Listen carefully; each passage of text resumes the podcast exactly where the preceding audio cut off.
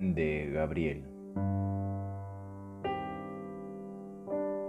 Abandonaste tu naturaleza celeste para morar en esta caverna como un troglodita.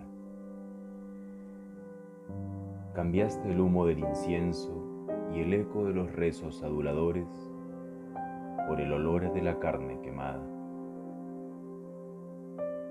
Renunciaste a la revelación divina por apoyar la rebelión de un hombre con una causa egoísta.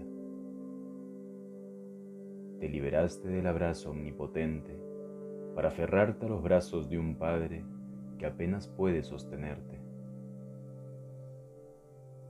Dicen que solo un alma aturdida forzaría su caída desde el infinito hasta este suelo de cemento. Yo digo que mis ruegos silenciosos germinaron el milagro. Aunque no lo merezca, ya nada impedirá que te acune en el fondo de este silo.